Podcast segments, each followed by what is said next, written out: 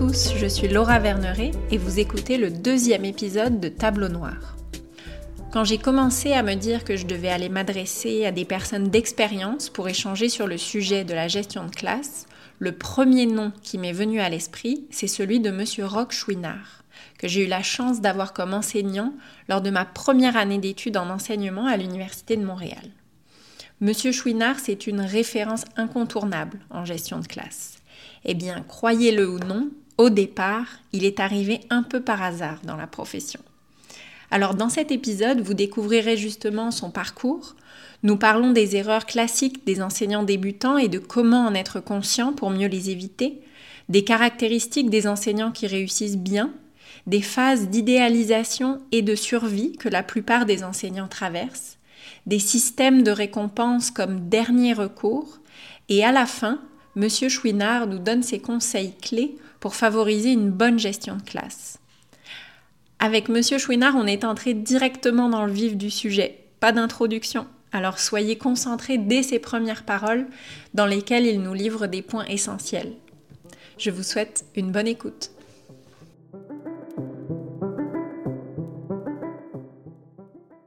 Les enseignants, au début, ont tendance à mettre l'accent sur la matière, sur le contenu. C'est pas ça qu'il faut faire.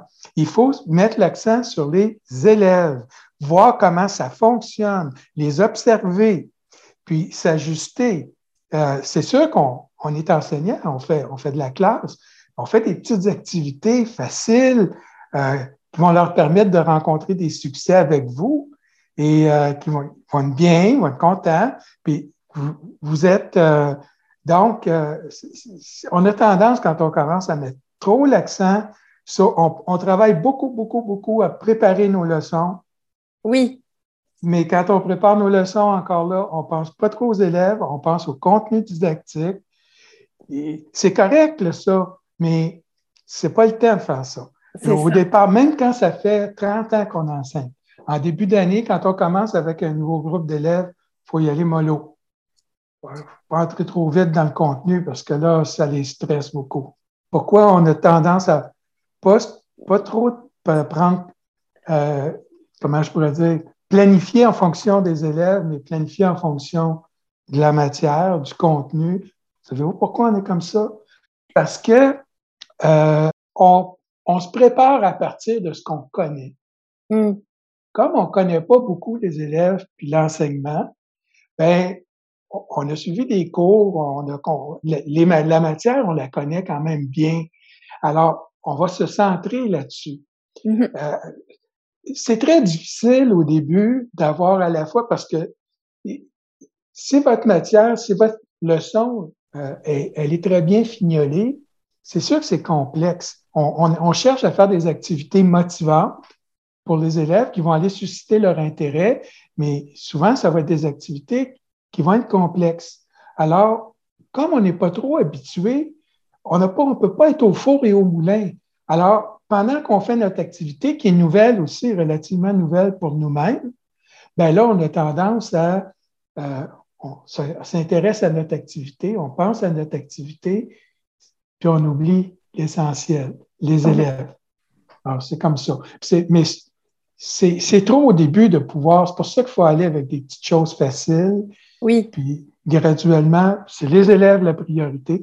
Après, là, quand c'est bien installé, la confiance est là, qu'on connaît bien nos élèves individuellement puis collectivement, là, après, on peut se permettre d'aller un petit peu plus, euh, rapidement avec des activités d'apprentissage un petit peu plus demandantes pour les élèves. Mm-hmm. Vous mm-hmm. savez, euh, dans le cours, euh, dans le cours qu'on a eu ensemble, il y, a, il y, a, des caractéristiques d'une classe. Une de ces caractéristiques-là, c'est l'historicité. Ça, ça veut dire que chaque classe a sa propre histoire, a sa propre personnalité. Puis, ce qui marche avec une classe fonctionnera pas nécessairement avec une autre classe. C'est pour ça, encore là, le, vous relirez, euh, si ça vous intéresse, euh, Jacob Coonan. Un Américain. Moi, moi, lui, c'est vraiment, euh, je trouve que c'est la personne qui me rejoint le plus là, en gestion de classe. Pour Koonin, euh, K-O-U-N-I-N, mm-hmm. pour Koonin, la principale. Lui, il a regardé les caractéristiques des profs qui réussissent bien avec leurs élèves. Les profs sont différents, comme les classes sont différentes, mais il y a des caractéristiques communes.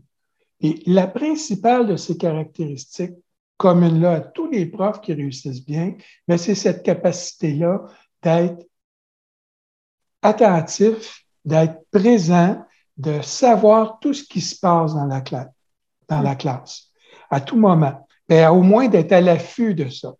Parce que c'est ça qui permet d'arrêter des comportements à l'origine. C'est beaucoup plus facile à arrêter.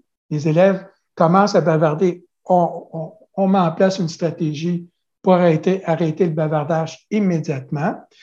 C'est beaucoup plus difficile quand ça fait dix minutes qu'ils bavardent. Alors, mm-hmm. c'est, mais ça, c'est impossible à faire, agir avec promptitude quand on n'observe pas quand on est trop centré sur soi, quand on est trop centré sur la matière. Alors, notre champ d'intérêt, c'est vraiment là. Et, c'est ça qu'on acquiert dans les premières années parce que c'est pas évident au départ. Il n'y a pas un enseignant qui commence, puis tout le monde passe par là. C'est oui, inéluctable. Oui, parce qu'avoir l'œil sur, euh, sur tout ce qui se passe dans la classe, il s'en passe tellement, c'est ça qui est, qui est incroyable. que c'est, ça, c'est une autre caractéristique de la classe, la multiplicité. Il y a plein d'affaires qui arrivent, plein d'affaires auxquelles on ne s'attend pas en plus. Tu n'aurais jamais pensé que, ça se produirait. Puis là, ça te demande, toi, de réagir souvent. Pas tout le temps, ça aussi. C'est une chose euh, quand on commence avec laquelle on a la difficulté.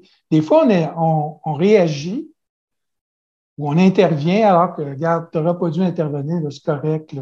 Puis d'autres fois, ben, on n'intervient pas, puis là, on aurait dû intervenir. Puis ce qui fait, puis ça, c'est une question qui m'a souvent été posée, ouais, mais comment on le sait quand est-ce qu'il faut intervenir puis quand il ne faut pas intervenir? Quand tu penses qu'une situation risque de perturber le groupe, ce qu'on est en train de faire, l'activité, la séquence d'activités qu'on est en train de faire en classe. Quand une situation, un comportement, ça peut être autre chose qu'un comportement, mais quand une situation vient menacer ça, là, il faut intervenir. et, le plus rapidement possible. Quand une situation, par exemple, un élève mange de la gomme, c'est contre le règlement de la classe. Mais là, ça ne dérange pas. Bien, tu n'interviens pas. ça ne veut pas dire que tu n'interviens pas, parce que le règlement de la classe dit qu'on ne mange pas de gomme à mâcher pendant la classe, etc. Mais ça, ça veut dire que ce n'est pas ta priorité. Tu pourrais intervenir un petit peu plus tard, quand tout le monde sera tranquille, puis tu pourrais intervenir toi calmement, discrètement, mais ce n'est pas une intervention amenée. Alors que si un élève fait euh, de la gomme à mâcher, puis il fait des ballons, puis il dérange tout le monde par arrêt, puis là, ça dérange. Ben là, on comprend. Là, ça perturbe la situation de classe. Alors là, il faut intervenir. Oui, c'est ça. C'est plus le moment de l'intervention. Il y a certaines situations qui ne nécessitent pas de couper une activité, de couper une explication. Non, c'est ça. je, demande ça souvent aux étudiants en classe. On parle de comportement perturbateur là, ça fait trois, quatre cours, cinq cours que je parle de comportement perturbateur. Là, je leur demande, c'est quoi, ça perturbe quoi le comportement Puis là, ils sont embêtés. Mm-hmm. Ben là, ça perturbe l'activité qu'on est en train de faire. Pas ça perturbe les, ouais, ça perturbe les autres classes, ça perturbe les, non, non, non, ça perturbe l'activité qu'on est en train de réaliser, que vous avez choisi et que vous êtes, en train d'animer. C'est ça un comportement perturbateur. Ça perturbe le fonctionnement de la classe mhm. par rapport à une activité. Bon. Ben, je, vais, je vais profiter là, de, ce que vous dites, euh, parce que toutes ces compétences que vous parlez, c'est vrai que vous dites que ça, ça s'acquiert un petit peu avec le temps. Et de ce fait-là, je serais curieuse de, de vous entendre justement me parler un petit peu de, de vous quand vous avez débuté en tant que, jeune enseignant, un petit peu euh, le, niveau auquel vous enseignez, puis comment, comment vous vous sentiez, quoi. Parler un petit peu de vos débuts. ben, euh, moi, je suis arrivé dans l'enseignement un petit peu par hasard. Je m'en allais pas là-dedans. Mais à un moment donné, il fallait que je travaille. Puis à l'époque, euh, euh, bon, j'avais, je vais faire des demandes d'emploi. J'avais été faire une demande d'emploi à la commission scolaire, la, commission des écoles catholiques de Montréal à l'époque. Là, si on remonte, on était en 1977. Et puis, euh, je m'attendais pas à avoir une réponse positive parce que euh, il y avait des surplus euh, d'enseignants à l'époque, contrairement aujourd'hui. Euh, des enseignants, il y en avait plus qu'ils en voulaient. Alors, moi, j'étudiais pas pour devenir enseignant du tout. J'étais étudiant en, histoire. Je m'intéressais aux sciences humaines, puis à la psychologie. Et ben, le lendemain, ils m'ont téléphoné. Puis, en fait, pourquoi j'ai eu un emploi? C'est parce que j'avais une voiture à l'époque. Puis, euh, ils avaient besoin d'un enseignant dans, une, dans un centre d'accueil pour euh, euh, délinquants, en fait. C'était très loin, puis il n'y avait pas beaucoup de facilité de se rendre là en autobus à l'époque. Alors, comme j'avais une voiture, ils m'ont téléphoné, puis j'ai commencé, puis j'ai j'ai pas arrêté de travailler depuis, depuis ce jour-là. J'ai converti mon, mon, mon bac en histoire en bac en enseignement de l'histoire au secondaire. Mm-hmm. Puis ensuite, j'ai été, j'ai été obligé euh, à l'époque de me spécialiser parce que j'avais pas rien en adaptation scolaire. Alors, j'ai fait un certificat en adaptation scolaire. Et il euh, faut dire qu'à l'époque, ben moi, j'avais, j'ai commencé à enseigner, j'avais aucun suivi, aucun cours de pédagogie, puis j'avais pas fait de stage non plus. Alors euh, là, euh, euh, finalement, les premiers, les, premiers temps, ben écoutez, toutes les, erreurs que les débutants peuvent faire, je les ai faites. Alors, j'étais très centré, je travaillais très fort, pour préparer mes cours pour que ça soit intéressant. Puis ça, c'est correct. Mais comme j'avais peu de connaissances sur les élèves, surtout ce type d'élèves-là, c'est assez particulier, là, euh, disons que j'avais de la difficulté. Euh, ça chahutait, ça bavardait, ça n'était pas très respectueux euh, nécessairement, etc. Là, puis, euh, je me rendais pas compte à, l'époque, parce que les élèves étaient stressés. Puis c'est mon inexpérience qui les stressait. Surtout des élèves qui sont en adaptation scolaire, ce sont des élèves qui ont des seuils de tolérance à, à, l'inconnu, à l'incertitude, sont très bas. Là. Alors, moi, je voyais bien je n'étais pas expérimenté, je n'étais pas, pas très bon. Alors, ça les stressait. Puis, au lieu de dire, monsieur, on est stressé, ben, ils se désorganisent. C'est ça que ça fait, les enfants. Mais euh, j'ai oublié de dire que moi, j'étais au secondaire. Je travaillais avec des élèves du secondaire, puis j'ai fait toute ma carrière comme enseignant avec des élèves au secondaire. Euh, j'ai enseigné pas mal toutes les matières au secondaire. J'ai enseigné du pré-secondaire, pour ça je connais bien les contenus des programmes de, euh, du primaire, parce que j'ai enseigné ces contenus-là, mais à des élèves de 12 ans de, qui étaient en mm-hmm. retard du, du, du, primaire, qui étaient des fois, parfois du niveau de quatrième année. J'ai eu des élèves de niveau de quatrième année jusqu'à qu'à secondaire 5. Fait que, mais si je reviens à, mes premières années d'enseignement, ce qui me chicotait, c'est que moi, ça allait pas bien dans ma classe. Puis, je voyais bien que les, mêmes élèves, parce que on était, j'étais pas titulaire, j'étais spécialiste. Je voyais bien que les mêmes élèves dans les classes avec d'autres profs, eux, ça allait très bien. Fait que là, j'étais pas capable de dire, mais là, j'étais avec une gang de fous, là, puis regarde, c'est pas de ma faute. Non, j'étais obligé de me dire, ben, ça doit être moi qui fais quelque chose de. Ça fait que j'ai commencé en secret, discrètement, essayer d'observer ce que les autres enseignants pouvaient faire. Puis, euh, voilà. Puis ça, ça m'a. Euh, ces années-là m'ont m'ont marqué parce qu'après, je, dirais que ça m'a pris peut-être 4-5 ans. À chaque année, je m'améliorais. Mais après 4-5 ans, j'étais vraiment, j'étais vraiment à l'aise. Puis quand je suis parti, faisait, j'ai, enseigné à peu près une quinzaine d'années. Quand je suis les, dix dernières années, je n'avais pas de problème. Là, j'étais rendu comme un, pilier de l'école. J'étais, euh, tout le monde me connaissait, les, élèves avaient hâte de venir dans ma classe, puis euh, c'était comme ça. Je ne dis pas que j'avais pas de difficultés de, temps en temps, mais au niveau d'une classe au complet, non, jamais, plus jamais. OK, donc oui, 4-5 ans de, de, de, moi, ça pris de progression, c'est ça? ça? moi, ça m'a pris ça. 4-5 mhm. ans, je dirais. Je dirais qu'après 5 ans, je trouve que j'ai. Mais ça, tu le vois pas, hein, parce que t'as le nez collé sur l'arbre, tu vois pas trop la photo. Je me, j'aimerais ça me voir, euh, si on m'avait filmé à l'époque, revoir comment je, je me regarderais, je dirais, oh mon Dieu, Seigneur, ça n'a pas de bon sens, tu cours après le trouble, là. Et euh, non, ça, ça, ça, ça prend quelques années, là, pour, euh, parce que quand on sort de ça, c'est dans, dans, En psychologie, c'était la même chose. Euh, quand on sort de notre cours, on pense que je suis bon, je suis psychologue. On sort de notre. Là, je suis enseignant. Ben non, c'est le minimum pour, pour, pour euh, survivre à ta période de survie, là, ce que tu as à l'université. Oui, c'est ça.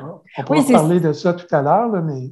Oui, c'est souvent ce qu'on entend, que c'est ces quatre, cinq premières années qui sont quand même euh, les années où on apprend le plus. Puis vous, en fait, vous avez beaucoup appris par vous-même. Vous avez eu cet instinct d'aller voir dans les autres classes ce qui se passait, d'essayer de développer vos compétences, mais ça devait quand même pas être euh, facile tout le temps. comment vous avez fait pour justement euh, euh, finalement vous accrocher au travers de ces premières années? Parce qu'il y a eu quand même dû avoir des situations où... disons que ce que... et avec le recul, ce que j'ai appris, c'est justement ça, c'est être plus à l'affût la, des situations. Puis tu prends de l'expérience, tu, vis une situation une fois, deux fois. La troisième fois, quand la situation se reproduit, hop, ta voix venir, là. Fait que là, tu es capable de l'arrêter plus vite avant que ça dégénère. Parce que deux choses tout le temps en classe c'est une situation peut dégénérer, elle, s'aggrave, mais elle peut aussi se répandre, contaminer d'autres élèves. Alors là, à un moment donné, c'est pour ça que quand tu n'interviens pas rapidement, puis tu n'interviens pas dès le départ, bien souvent, la situation, ça va. C'était un petit vent qui soufflait, puis là, c'est devenu une tornade dans la classe. Là, ça, c'est pas mal plus difficile à arrêter. Donc, ce qui, ce qui, en acquérant l'expérience, à la fois des, connaissances sur les élèves, mais aussi sur ma pratique comme enseignant. Je veux dire, les contenus, une fois tu l'as enseigné, une fois, deux fois, trois fois, ça aussi, ça devient plus automatisé. C'est comme conduire une automobile. Là. Quand ça fait euh, deux, trois ans que tu conduis la même voiture, ben, tu moins, euh, moins obligé d'être aussi attentif qu'au début, là, la première fois que tu embarques dans cette voiture-là. Alors, c'est le même processus. Là. Donc, tu as plus de temps parce que tu connais tes, situations d'apprentissage, tu les connais mieux. Puis, automatisé des conduites, tu as plus de temps pour t'intéresser, encore une fois, t'intéresser aux élèves, prévenir les situations, regarder, puis, puis tu as plus de connaissances aussi des situations, de ce qui peut se produire dans une classe. Ça fait que je disais tout à l'heure, j'observais d'autres enseignants, ben, je n'allais pas voir dans leur classe parce que la, la, la, la comment je pourrais dire, l'acte d'enseignement, euh, surtout à cette époque-là, c'était un acte pas mal privé. C'est rare qu'on discute de ça entre nous, entre enseignants, comment tu fais pour puis on a plutôt tendance, c'est un axe. Ça, ça, ça, ça facilite pas l'entrée dans la fonction parce que on a de la difficulté à, à, partager nos expériences. En tout cas, je pense que c'est moins pire aujourd'hui, mais je pense que c'est encore loin d'être satisfaisant. C'est encore un, c'est encore un environnement où on est assez, euh, on est pas mal laissé à, à nous-mêmes. Alors, euh,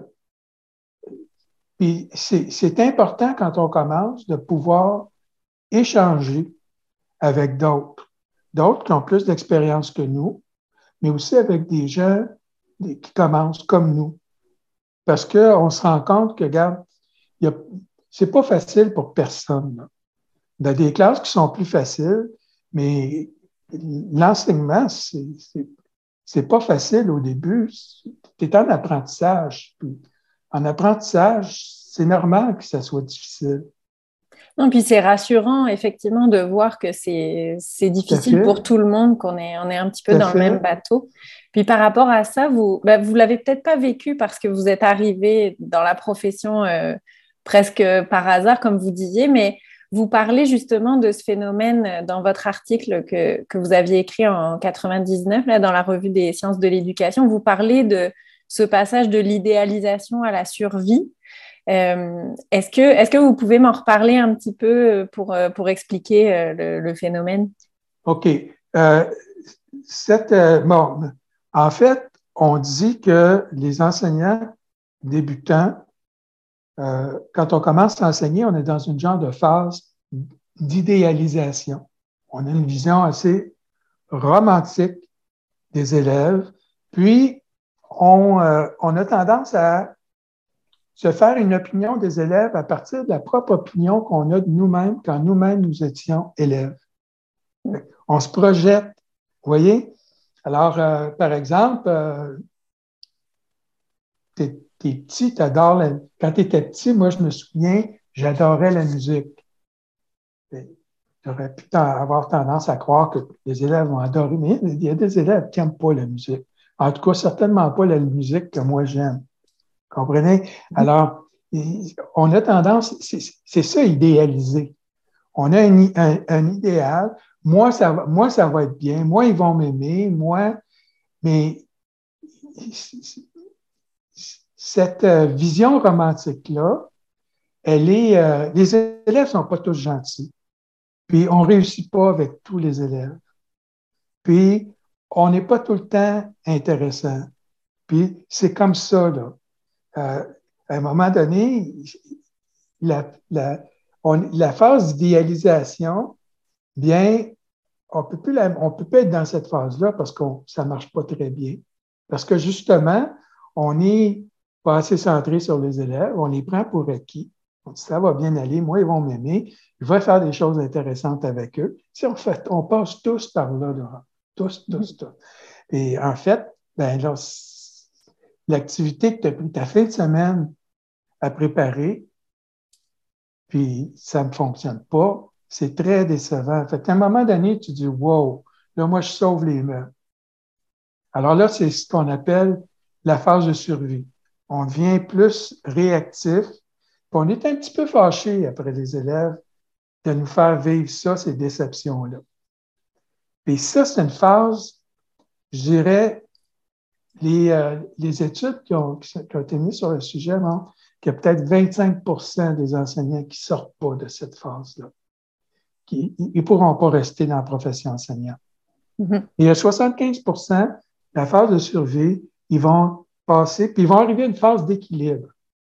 Équilibre entre eux, entre garde euh, un petit peu plus réaliste là, par rapport à. Il y a des élèves, ben oui, garde, tu t'élèves là, là, garde, je ne l'aime pas bien, bien, puis il ne m'aime pas bien, bien, mais on trouve un, un modus vivendi qui fait qu'on est capable de fonctionner, je suis capable de fonctionner avec lui, puis il ne perturbe pas le groupe, c'est correct. Puis, vous voyez, on arrive à, une certaine phase d'équilibre. Maintenant, ces, euh, ces nomenclatures-là, ces catégorisations-là, des phases d'idéalisation, survie, équilibre, ben ça, ça a été fait à une époque où il n'y avait pas beaucoup de stages. Ce qui fait que maintenant, même, en même pendant ta, formation, tu peux très bien être en phase de survie. Mm-hmm. Parce que tu as d'expérience de stage, puis tes expériences de stage, euh, euh, vous savez, des étudiants qui ont, des, qui ont des problèmes, qui ont des, je dirais, des difficultés euh, ou des remises en question pendant leur formation de stage, là, pendant leur, pendant leur bac, il y en a beaucoup. Euh, moi, j'ai été euh, directeur du Centre de formation initiale des maîtres. Je, suis au courant de ces choses-là. Euh, puis je voyais beaucoup. Les étudiants n'échouent pas nécessairement leur stage, mais ils, sont, ils restent avec une insatisfaction par rapport à leur conduite de gestion de classe ou etc. Puis encore, ça, c'est une chose dont on ne parle pas beaucoup.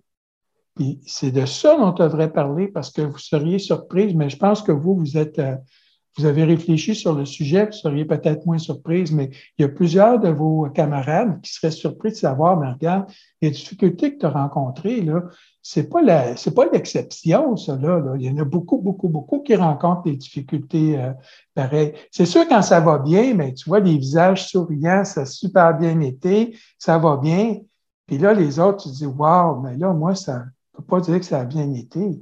Est-ce que c'est parce que je ne serais pas à ma place? Puis c'est ça qu'on a tendance à dire.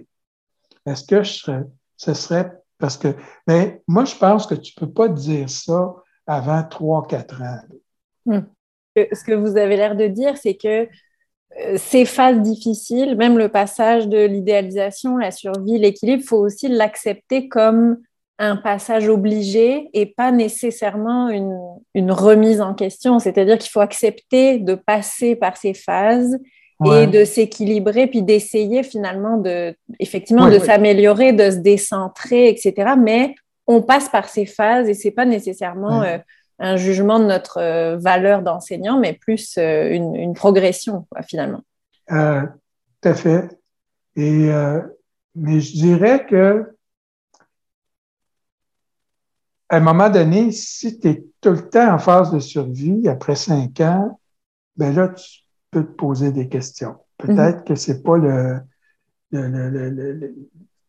Parce que vous savez, ben, pour le but dans la vie, c'est le bonheur, c'est la réalisation de soi.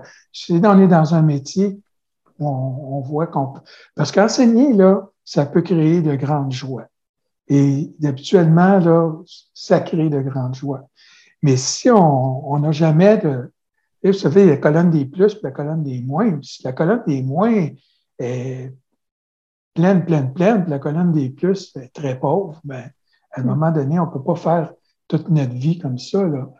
Et je vous dirais que j'ai vu aussi certains enseignants qui, à un moment donné dans leur carrière, euh, sont revenus à une genre de phase de survie.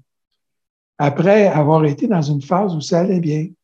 Euh, pour toutes sortes de raisons. Et c'est souvent des problèmes dus euh, euh, à, des problèmes qui ont des causes à, l'extérieur de l'école, à, l'extérieur de leur profession. Ça va moins bien dans leur vie pour toutes sortes de raisons.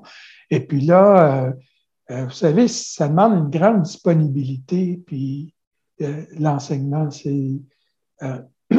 moi, je me souviens les, les premières années, en tout cas certainement, puis même, même plus tard, euh, j'arrivais chez moi à la fin de la journée, là, puis, regarde, j'étais une demi-heure, une heure, j'étais brûlé. J'étais, c'était pas le temps, là, j'avais pas, tu sais, puis c'est difficile, des fois, pour un conjoint de comprendre ça. Tu étais assis toute la journée, ben là, j'ai été aux, aguets toute la journée. Tu sais, j'ai été, euh, été capitaine du bateau toute la journée, là, puis là, je suis fatigué. Moi, j'arrivais chez moi, là, j'étais une demi-heure, une heure, c'était comme euh, non. C'est fatigant. Puis ça, est-ce que est-ce que c'est une fatigue à laquelle on s'habitue un petit peu avec les oh, années? J'imagine oh. que le, corps et la tête euh, prennent un petit peu d'habitude. Oui. oui. Puis mais j'ai occupé plusieurs fonctions dans ma vie, mais euh, dans l'enseignement, les élèves, ils te pardonnent beaucoup de choses. Puis, foncièrement, des fois, ils sont, foncièrement, ils sont pas méchants, je pense. Euh, il y en a certains, des fois, qui sont malhabiles dans leur façon de transiger avec les adultes. Mais c'est drôle, je me souviens, euh, quand, j'ai quitté l'enseignement, à un moment donné, je suis devenu conseiller pédagogique. Puis je suis parti, euh, ça n'aura pas, été mon choix, mais c'était comme ça. Je suis parti au mois de mars ou avril, je ne me souviens pas. Mm-hmm. Puis à un moment donné, j'annonçais, euh, à mes élèves que je quittais. Ben, les élèves, il y a des élèves qui savaient que ça leur ferait de la peine. Mais il y a des élèves, je pensais, qui étaient poussés des hurrahs, puis être super contents.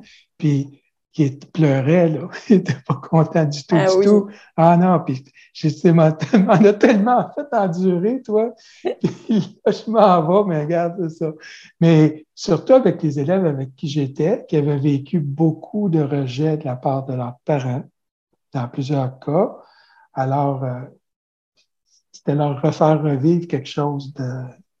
Et ça, j'avais peut-être pas prévu ça. Alors, remarquez qu'il y en a, je m'en allais, puis ça Oui. leur faisait pas grand-chose.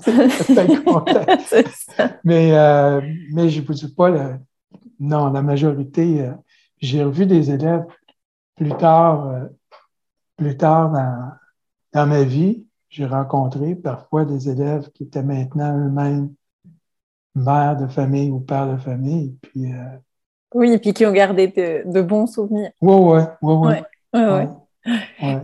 Puis, euh, par rapport un petit peu à, vo- à votre carrière qui est, qui est quand même, euh, euh, qui est quand même longue, puis je me demandais, on, se dit souvent que c'est les moments les plus difficiles, on va dire, les classes les plus difficiles, les élèves les plus difficiles, c'est souvent dans ces moments-là qu'on tire le plus d'apprentissage, qu'on a le, même si c'est les moments les plus durs à passer. Est-ce que vous, vous avez des souvenirs justement de périodes où vous avez trouvé ça particulièrement difficile à vous poser des questions de euh, est-ce que je continue, est-ce que j'arrête? Et finalement euh, qu'est-ce que vous avez retiré comme apprentissage de, ces phases-là? Est-ce que vous avez des, souvenirs comme ça? Moi, ce que j'ai trouvé difficile, c'est le début. Je dirais, après ça, j'ai pas trouvé, euh, bon, ça demeure, ça demeure très prenant puis très fatigant comme, euh, comme travail, mais de dire que j'ai eu des remises en question après les, les, les premières années, euh, je vous dirais non, j'en ai pas eu. Et alors, Mais, dans les... euh, mais, mais je vais je vais juste, Oui, mais à un moment donné, ça faisait une douzaine d'années que j'enseignais. Puis j'étais dans ma classe, j'étais tout seul. Puis là, je regardais autour de moi, puis ça allait très bien, là. Mais là, je me disais, là, ça fait 12 ans que j'enseigne. Ça va super bien, mais il me semble que j'ai plus de défis. Puis là, j'ai décidé que, j'ai dit, là, je m'en vais. Je vais m'en aller. Ça m'a pris trois ans. Je postulais sur des postes. Puis, euh, puis pour moi, c'était correct de faire ça parce que je t'ai rendu, j'avais donné, me semble, ce que j'avais à donner. J'ai continué euh, à faire de mon, mieux pendant ces années-là, mais j'avais pris la décision de, de m'en aller. Puis, pas parce que ça allait pas bien, mais parce que, comment dire, moi, ça a toujours été ça. Je aller, je veux des nouveaux défis. Alors, euh, quand, euh, quand c'est rendu, euh, puis ça a été comme ça dans ma carrière euh, de conseiller pédagogique, puis de professeur d'université, de chercheur, puis de, d'administrateur universitaire aussi. Il y a des défis. J'en ai eu. Ça, ok. Donc, donc ça, vous, certain. ces périodes justement plus de défis, plus difficiles, c'est quelque chose qui, qui vous nourrit davantage. Donc, Oui, mais quand même, pendant que la période est difficile, je suis pas toujours. euh, c'est pas toujours facile. dans quoi je me suis mis, mais dans quoi je me suis embarqué là. Tu sais? Ça, ça m'est arrivé une couple de fois dans ma vie. Ouais. Les erreurs, on en fait, on en fait tous. On en fait tout au long de notre carrière. Mais les erreurs, quand elles sont euh, de bonne foi, c'est pas fait sur, euh, pas fait pour être méchant, c'est pas fait pour blesser. Ben là, euh, on- je pense qu'on peut s'excuser, même si on se dit, ben là, je suis pas trop fier, là, c'est pas tout à fait ce que j'aurais dû faire. Mais on peut pas non plus, faut pas se laisser, parce que les, moins bons coups, on en fait tous, mais il faut quand même considérer les bons coups qu'on fait, puis euh, le, le nombre d'élèves qui, euh, moi, le nombre d'élèves qui, euh, qui sont passés dans ma classe, puis ça, je me dis, puis qui, euh, euh, en partie à cause de moi, ont pu poursuivre leur scolarité, puis se réinsérer socialement. Parce que je revois des élèves plus tard, il y en a qui ont été au cégep, qui ont été à l'université. Ben là, c'est quand même, là, si on n'avait pas été là, nous autres, euh, ma, ma petite gang de profs à l'école, mais Mais ces oui. élèves-là, je ne sais pas où ils seraient.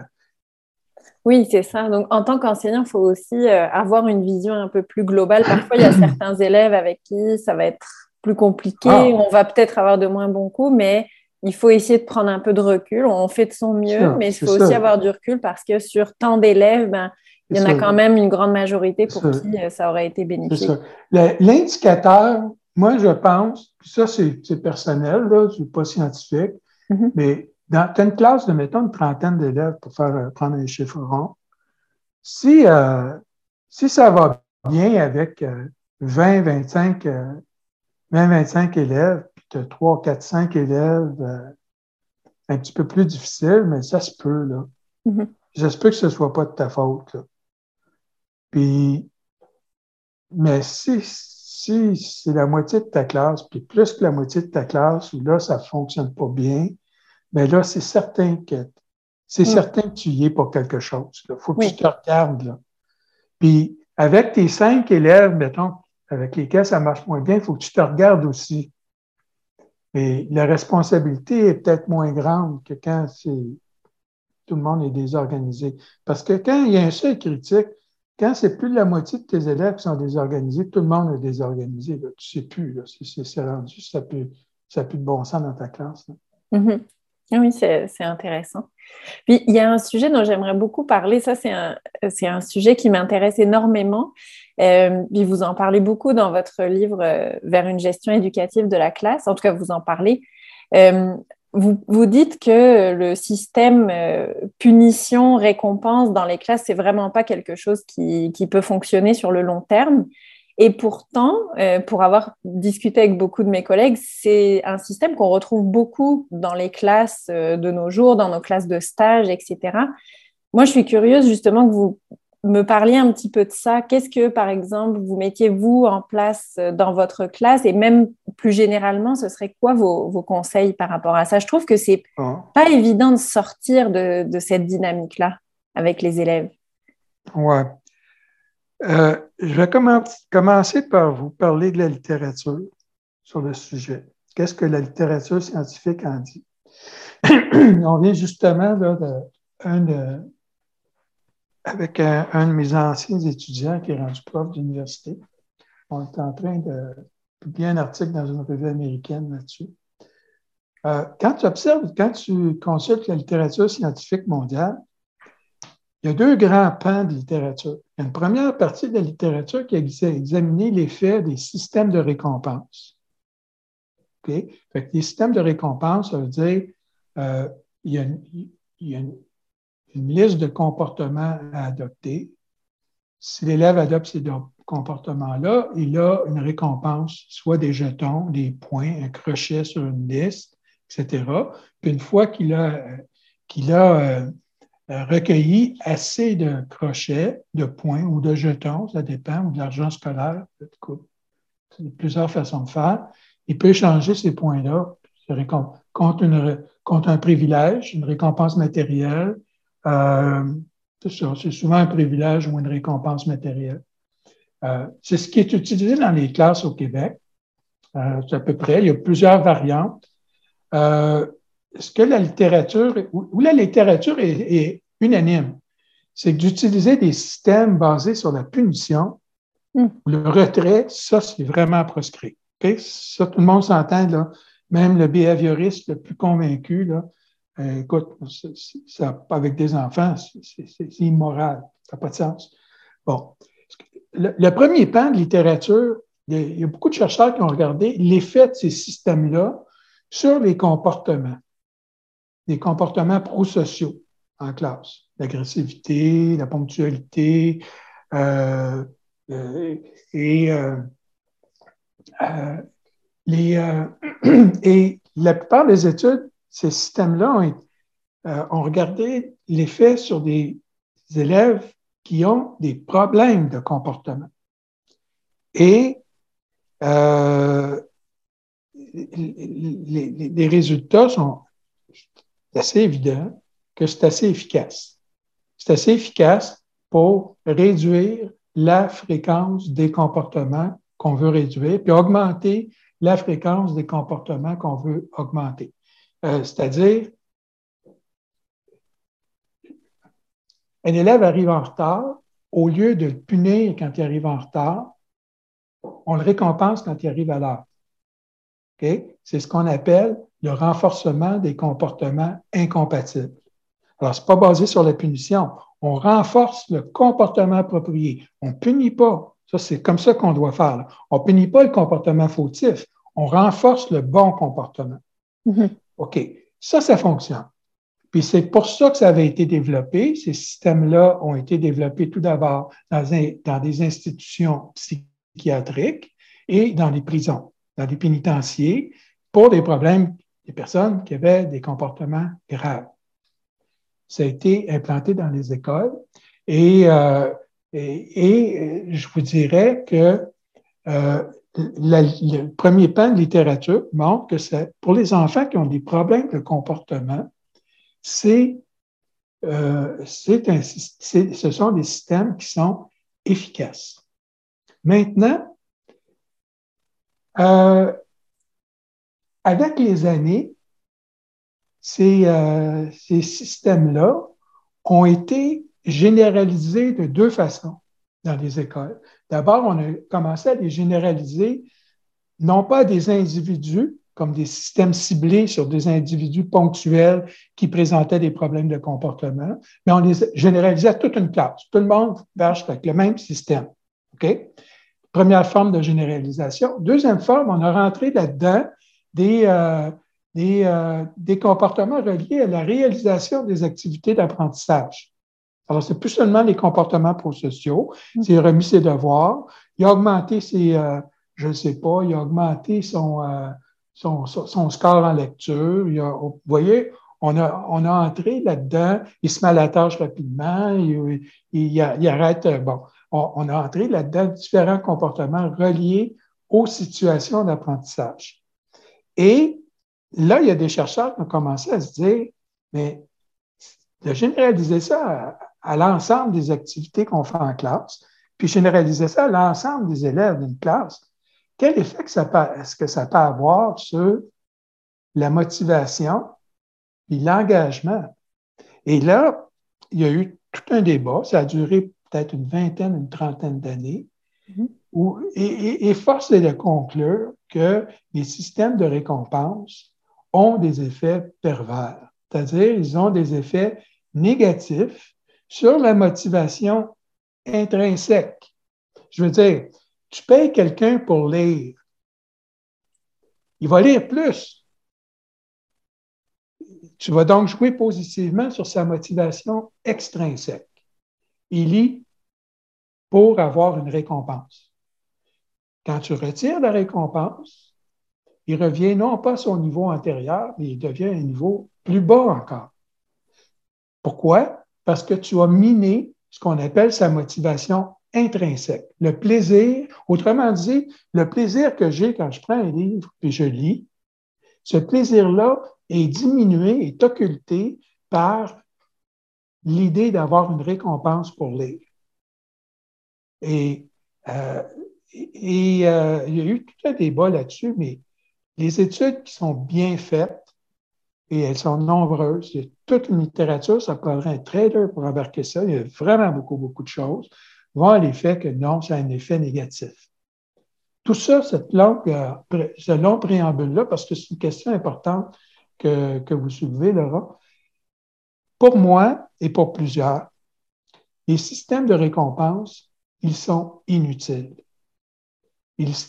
Ça prend beaucoup, beaucoup de temps à gérer, puis tu vas obtenir les mêmes résultats avec ta classe, même des résultats euh, supérieurs en, c'est intéressant en faisant ce que je dis depuis le début, c'est-à-dire on y va lentement au début, on travaille l'installation, on, a notre système de gestion de classe, on connaît nos attentes, on sait ce qu'on veut, ce qu'on veut pas, on implante ça tranquillement.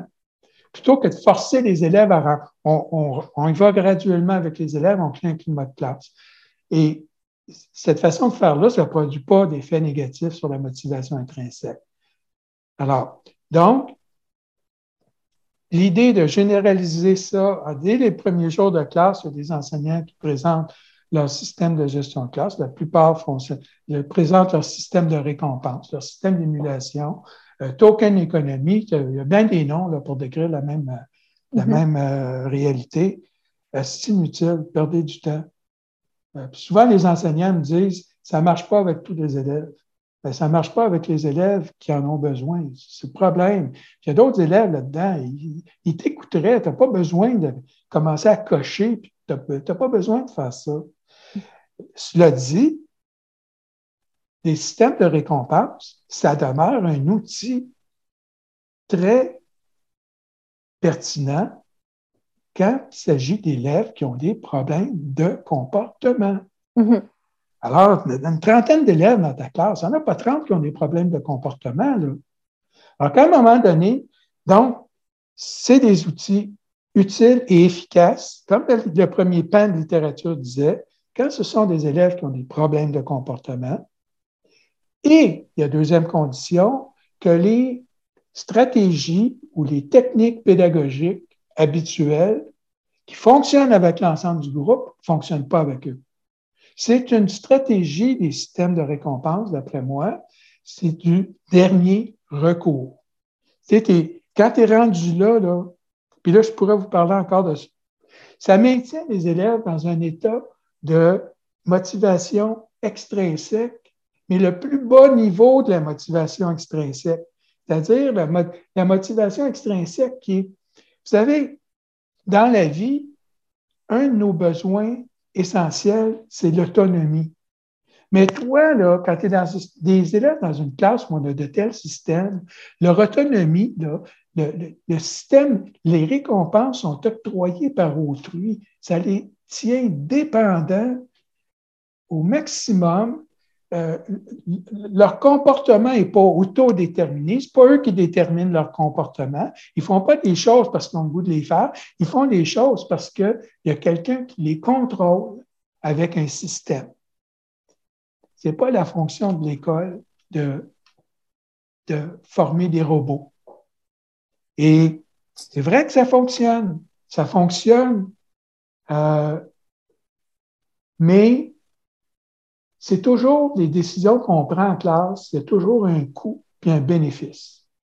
Pour moi, les systèmes de récompense, sauf exception d'une classe qui serait vraiment, garde plus rien à faire, là, mm-hmm. mais les systèmes de récompense, les coûts sont supérieurs aux bénéfices. Mm-hmm.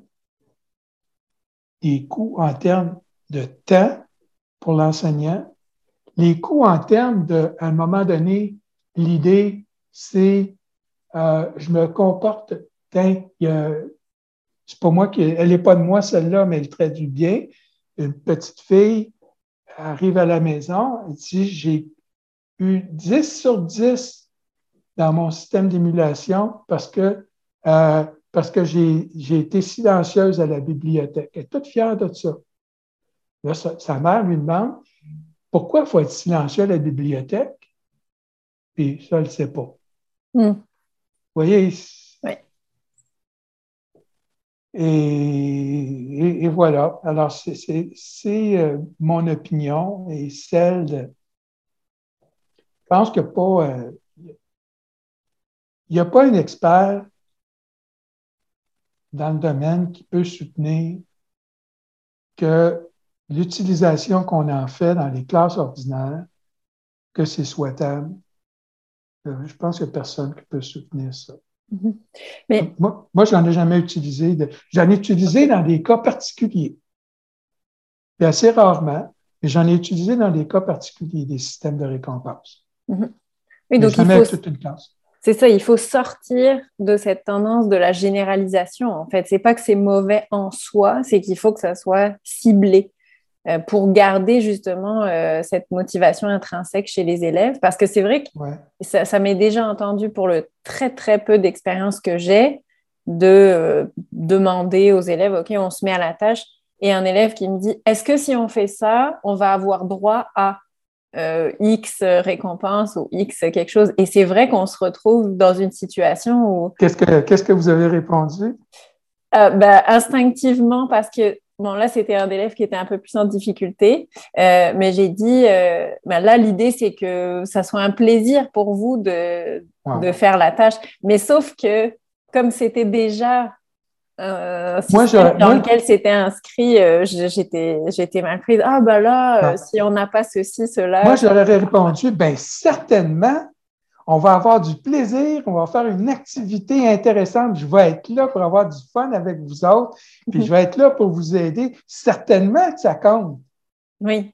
oui, oui. Vous voyez, certainement que vous allez avoir une récompense. Mhm. pas, des crochets, bien mieux que des crochets. Bien mieux. Oui, ah ouais. excellent. Et tu, tu, tournes ça comme avec une blague un peu, avec euh, des mots. Oui, oui, oui. Non, c'est pas. Euh, puis le pire, c'est que pour plusieurs enseignants, leur gestion de classe, c'est ça. Mm-hmm. C'est sûr que c'est facile, c'est pas compliqué. Je fais ça au lieu d'entraîner les élèves à se comporter comme tu veux qu'ils se comportent. Ça, c'est ta job. Tu aurais un mois et demi en début d'année, c'est ça que tu fais. Tu des petites activités, le fun, pas difficile, puis un mois, un mois et demi, comme il faut. Quand c'est placé, là, quand, quand tout est bien placé, ça, va bien après. À un moment donné, tu leur montres à se mettre en rang. Mais tu sais, c'est comme si on demandait aux élèves, je ne vous montre pas comment faire, faites-le. Vous allez mm. avoir une récompense, faites-le pas, vous allez avoir une absence de récompense. Puis l'absence de récompense, elle est souvent perçue par les élèves comme une punition. Oui. Alors là, on a, on, a, on a un double problème. Puis en plus, imaginez-vous là que Bon, il y a des élèves qui ont besoin de prendre la médication parce qu'ils sont hyperactifs. Mais pour prévenir l'hyperactivité dans la classe, on va donner du ritalin. Euh, c'est plus ça qu'on donne maintenant, mais en tout cas, euh, mm-hmm. on va donner, euh, on va donner un, stimulant du système nerveux central, mettons du ritalin. On va donner du ritalin à tout le monde pour prévenir. Ben voyons! Ben c'est ça. Mm-hmm. Oui, c'est la même logique. C'est la, même, logique. C'est la même logique. Euh, et ça va nous empêcher de, faire d'être obligé de faire des. Non, tu fais des interventions. Ça prend un mois et demi, là, tes élèves. Tu en as un ou deux qui sont. Là, tu peut-être. Ça, on a, dans le cours, on a vu ça. Tu as différentes interventions. Tes interventions, c'est à un moment donné, ton système d'émulation, si vous retournez dans, dans une gestion éducative de la classe, on en, on en parle. Oui, ça se peut, vous ayez besoin d'utiliser un système de récompense. Mm-hmm. Dans certains cas très spécifiques, mais voilà maintenant, on va vous montrer comment le faire, comment le faire correctement.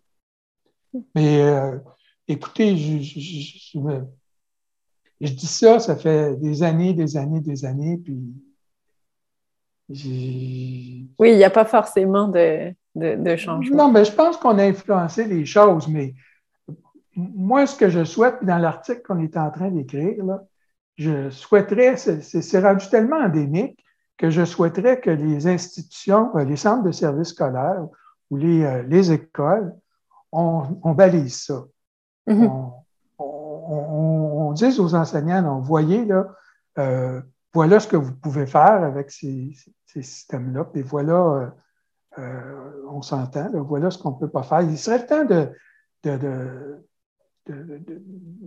d'avoir de, un groupe d'experts, puis de, euh, incluant des enseignants, incluant des, directions d'établissements, incluant euh, des, des, gens qui se sont penchés sur la, problématique euh, de façon substantielle, qu'on puisse essayer de. Il y aurait besoin d'un avis du Conseil supérieur de l'éducation là-dessus, je pense. Mm-hmm. Parce que c'est vraiment. Puis le, le problème, c'est qu'on habitue des enfants, des, dès le primaire, on les habitue à, à, être contrôlés euh, par des récompenses, euh, par des systèmes de récompenses. au secondaire, on, commence à utiliser de plus en plus ces systèmes-là aussi. Ah oui, donc ça. Oui, il y a moins d'autonomisation, comme vous le disiez, fait que ça devient une, ça devient une nécessité aussi pour les élèves pour, euh, pour fonctionner. Ben oui, c'est parce que tu t'empêches, tu, retardes leur maturation mm-hmm. quand tu fais ça. Et ça, se contrôler soi-même, c'est l'œuvre d'une vie, ça. quelqu'un qui n'a pas appris à se contrôler là, quand il est jeune, mm-hmm. ou qui est contrôlé tout le temps de l'extérieur, n'est pas capable d'exercer de l'autocontrôle. Fait quoi? Mm. Si je ne me fais pas prendre, c'est correct. Vous voyez, ça fait des. Mm-hmm. Ça, ne prépare, prépare pas bien l'âge adulte. La suite. Ah, mais c'est vraiment intéressant, mais je vais profiter parce que j'avais vraiment envie d'élargir un petit peu la réflexion. Je me demandais, parce qu'on entend beaucoup, euh, en tout cas euh, les enseignants avec lesquels j'ai pu parler, euh, que les classes, on, on, retrouve en ce moment des profils de classe, des profils d'élèves qui sont un petit peu plus difficiles parce qu'il y a un peu ce règne, on va dire, de l'enfant roi. Le, le, rapport à l'éducation dans les familles a changé, la, la place qu'a pris la pédagogie justement dans l'enseignement. Et on, peut entendre que ça rendrait la gestion de classe plus difficile. Mais là, ce que je trouve intéressant, c'est que vous vous dites aussi que en se mettant dans ce système de punition-récompense, on favorise aussi un petit peu ces comportements parce qu'il y a moins d'autonomisation, moins de maturation des élèves. Donc, il y a un petit peu ces deux choses-là qui s'affrontent. Comment est-ce que vous voyez les choses? Ben, on sait que la fonction gestion de classe, le temps passé à réguler les interactions des élèves entre eux euh, et avec l'enseignant, puis dans la réalisation des tâches, là, toute la gestion de classe, ça a pris euh, beaucoup de place. Euh, ça en a toujours eu beaucoup de place, là, mais c'est plus maintenant. Puis, bon, vous mettez le doigt dessus. il y a plusieurs, plusieurs raisons à ça. Mais la, principale raison, euh, elle, elle, est. Euh, la principale est à l'extérieur de l'école, c'est-à-dire le recul de la famille dite traditionnelle où les enfants sont, euh, les enfants sont souvent les deux parents travaillent, les, les, figures, les figures parentales ou les figures adultes sont moins stables. Alors, tu es à la garderie, euh, les, les, la, garderie, ben, on a les propres attentes, les propres façons de procéder à la famille, c'est une chose. Le père, c'est une chose. Puis si les parents sont séparés, la mère, c'est une chose, le père, c'est une chose. Le nouveau père, c'est le, nouveau chum de la mère, le nouveau, euh, la nouvelle blonde du père, vous voyez. Ça fait que les enfants, à un moment donné, les enfants, ils cherchent des régularités dans leur environnement. Alors, euh, ils cherchent des régularités et ils cherchent des régularités souvent en émettant des comportements qui vont avoir pour objectif de tester les limites de l'adulte. Alors, ils arrivent dans ta classe, puis ils font la même chose. Et tu as des enfants aussi qui, comme les parents sont très occupés, euh, on s'occupe des enfants plus quand ils font des mauvais coups que quand ils font des bons coups. Alors, il y a des enfants qui apprennent euh, dès, l'arrivée à l'école, ils ont appris que si tu veux que l'adulte. Un enfant, ce que ça déteste le plus, ce qui le fait le plus mal, c'est être ignoré. C'est mieux être disputé qu'être ignoré. Il y a des enfants qui ont appris, pour avoir l'attention de l'adulte, ben, tu fais, essaies de faire, euh, ne pas faire plaisir à l'adulte, de le choquer, de le tester, mais aussi en même temps, il va s'occuper de toi. Peut-être que c'est pas agréable la manière que c'est, mais au moins, tu n'es pas ignoré. Tu existes. Alors, oui, effectivement, la gestion de classe a pris une place euh, importante. Puis il faut dire aussi que on est dans des styles parentaux aujourd'hui pour toutes sortes de raisons, à cause justement des séparations, à cause des, des, parents qui sont au travail. Les parents sont conscients qu'ils ne s'occupent pas autant de leur enfant qu'ils devraient. Ils sont coupables.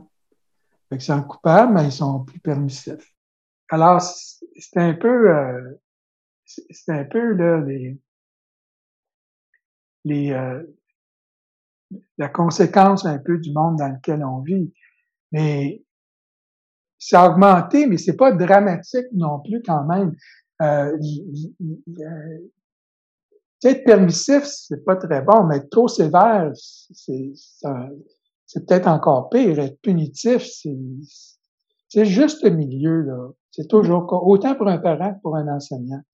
Alors c'est la, la, la, main de fer dans le gant de velours, c'est ça. C'est vraiment le sourire, la bonne humeur. Mais regarde, c'est par là qu'on va. Regarde, t'as pas le choix, c'est par là qu'on va. Et ça, ça, ça aussi, c'est quelque chose qu'on apprend, qu'on apprend à développer. Euh, mais c'est sûr, euh, au début, on sait pas. Fait que des élèves, ils nous posent, ils nous font des demandes. Je reviens encore euh, quand on est enseignant débutant. Mm-hmm.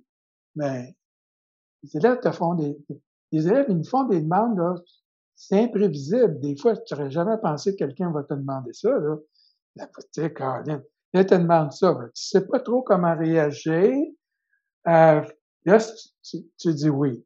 Mais là, à un moment donné, tu as dit oui, puis ça vire mal parce que tu as dit oui. Tu le regrettes. Tu n'aurais pas dû dire oui. Là, deux, trois jours plus tard, tu as un autre qui te demande la même affaire. Mais là, toi, tu as appris, tu dis non, non, non. Mais l'autre, il t'a vu l'autre fois dire oui à l'autre. Fait que là, il dit, c'est parce qu'elle m'aime pas. Elle dit oui à lui, mais moi, elle me dit, tu sais, il n'est pas capable de faire toute cette analyse-là. Là. Tu sais, ça fait que tu développes des stratégies. Tu sais, comme un élève te demande quelque chose, tu dis, wow, c'est super intéressant, laisse-moi y penser, je vais te revenir là-dessus tout à l'heure. C'est ça que tu apprends à oui pour savoir comment on veut se placer ben, là, faut Tu, tu, y penses, tu sais, mmh. qu'est-ce qui peut se passer avec ça? Tu sais, puis des, des fois, ça peut être, euh, tu peux aller même de, il y a un élève qui m'a demandé telle affaire, qu'est-ce que tu en penses, toi? Dans quelqu'un de plus expérimenté que toi? Mais ça, c'est moi, je faisais des délais là, de gratification, là. Je faisais ça souvent. Je disais, wow, bonne idée, c'est intéressant. Peut-être pas bonne idée. C'est intéressant. C'est intéressant. oui, c'est super intéressant. Regarde, je vais y réfléchir parce qu'en même temps, si tu montres que c'est toi qui décides, OK? Mm, se, donner un, se donner un délai de réflexion. C'est une bonne, euh, un bon conseil.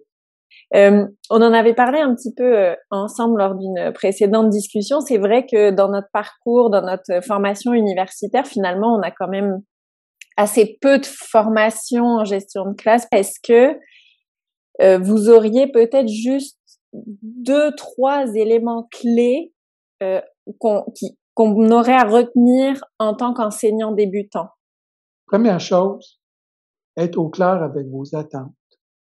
Arriver préparé, ça veut dire qu'est-ce que vous voulez comme comportement de la part des élèves, qu'est-ce que vous ne voulez pas? Une fois que vous avez déterminé ça, vous pouvez y aller comme un genre de remue-ménage puis ensuite, vous allez établir des priorités. Ces quelques priorités-là, vous allez maintenant vous donner euh, qu'est-ce que je vais faire pour installer ça? Et vous devez prévoir aussi qu'est-ce que je vais faire si ça fonctionne pas? Dans le cas où ça fonctionne pas. Comment je vais réagir? Ça, c'est la première chose. Deuxième chose, c'est donc, première chose, être au clair avec vos attentes, être au clair sur la façon d'implanter vos attentes, les faire connaître aux élèves, les implanter dans la classe. Troisième chose, vous donner le temps, c'est-à-dire débuter lentement, pas aller trop vite, gagner la confiance des élèves, euh, mettre votre priorité sur le plan que vous avez euh,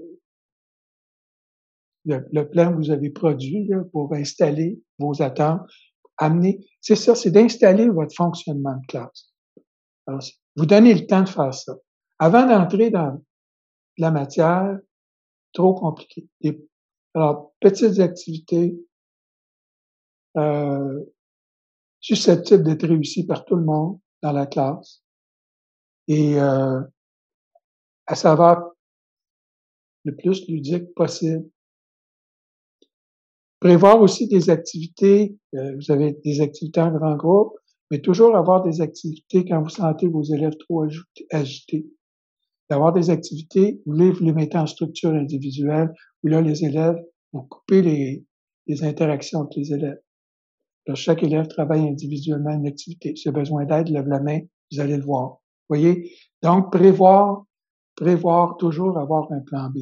Ça, c'est euh, les, les, conseils que je pourrais donner. Euh, être souriant, utiliser l'humour, pas se moquer des élèves, là, mais être mm-hmm. souriant, être euh, positif, apprendre le nom des élèves rapidement, mais ça, bien sûr. OK? Ça, c'est, c'est, ces choses-là, ça, ça, fonctionne bien. Mais tout ça, ça ne devrait pas évacuer le fait que vous devriez avoir davantage de, on devrait considérer davantage ces éléments-là dans votre formation. Mm-hmm. Vous savez, il y a des, euh, il, y a, il y a des profs d'université qui pensent que la gestion de classe, pourquoi enseigner ça? Ils n'ont pas besoin de ça. Ah oui. Ils ont juste à rendre leur cours parce qu'ils n'ont jamais enseigné. Ils ont juste à rendre leur cours intéressant. Ils n'auront pas de problème. Mais ouais, ça, ça marche pas de même, là? Oh, ça, ça c'est la phase d'idéalisation. Exact. et ensuite, on, et ensuite, on arrive dans la réalité. Bon, ben, peut-être juste un, petit mot de la fin. Est-ce que vous auriez euh, un petit mot d'encouragement justement à donner aux, aux, futurs enseignants que nous sommes, ou même aux enseignants qui, qui viennent de débuter, parce qu'il y en a beaucoup d'entre nous qui, qui faisons déjà euh, de la suppléance, qui sommes dans des classes. Est-ce que vous auriez un, un petit mot d'encouragement pour, euh, ben, Je vous dirais quelque chose. C'est attribué à Winston Churchill, mais je suis pas certain que ça, on n'est pas certain que ce soit lui. La réussite, c'est aller de difficulté en difficulté sans jamais perdre son enthousiasme. À un moment donné, on réussit. Tu sais, puis réussir, c'est quoi? Réussir quelque chose de facile. Il n'y a pas grande fierté qui ressort de ça. Réussir quelque chose de difficile, m'enseigner, c'est difficile. C'est là qu'on... Alors, réussir à surmonter des difficultés, ça, ça... Et il faut se donner, il faut se donner du temps. Il faut arrêter de personnaliser souvent les difficultés qu'on rencontre quand on commence. C'est pas diriger les élèves, c'est pas diriger contre vous, c'est diriger comme votre fonction d'enseignant. Pas la même chose, vous n'êtes pas rien que ça, vous êtes autre chose. Et, et, aussi, c'est souvent des demandes des élèves pour essayer de vérifier jusqu'à quel point ils sont en présence de quelqu'un qui est capable d'aider à bon port. Alors, c'est ça. C'est, si vous avez un, un peu de difficulté quand vous commencez à enseigner, ben c'est normal. Mm-hmm. C'est quelqu'un qui vous dit qu'il n'y a aucune difficulté, là. Difficile à croire. ou, il est dans un milieu où, je vous dirais, il n'y a pas d'élèves. Mais c'est sûr, c'est, c'est sûr, parce que c'est une relation très intime avec des, des enfants. On vit avec eux autres, là, 182 jours par année. C'est comme important. Formidable. Bah, c'est un très beau mot de la fin. Merci beaucoup pour euh, toutes euh, ces précieuses histoires, précieux conseils. Ça m'a fait très plaisir. Avant de vous quitter, je tenais à vous informer que vous pouvez suivre toutes les actualités du podcast sur la page Instagram tableau.noir. C'est sur cette page que vous pourrez être informé de la sortie des prochains épisodes, mais j'aimerais aussi, à travers cette page, tenter de rassembler une communauté de pratique qui deviendrait un lieu d'échange et de soutien pour les enseignants. Et si le podcast vous plaît, le meilleur moyen de me le dire et de soutenir tout ce travail, c'est de laisser 5 étoiles sur votre plateforme d'écoute. Et surtout, n'hésitez pas à partager aussi le podcast avec les gens de votre entourage que ça pourrait intéresser, que ça pourrait aider. J'espère que l'épisode vous a plu. Je vous dis merci et à très vite pour un nouvel épisode.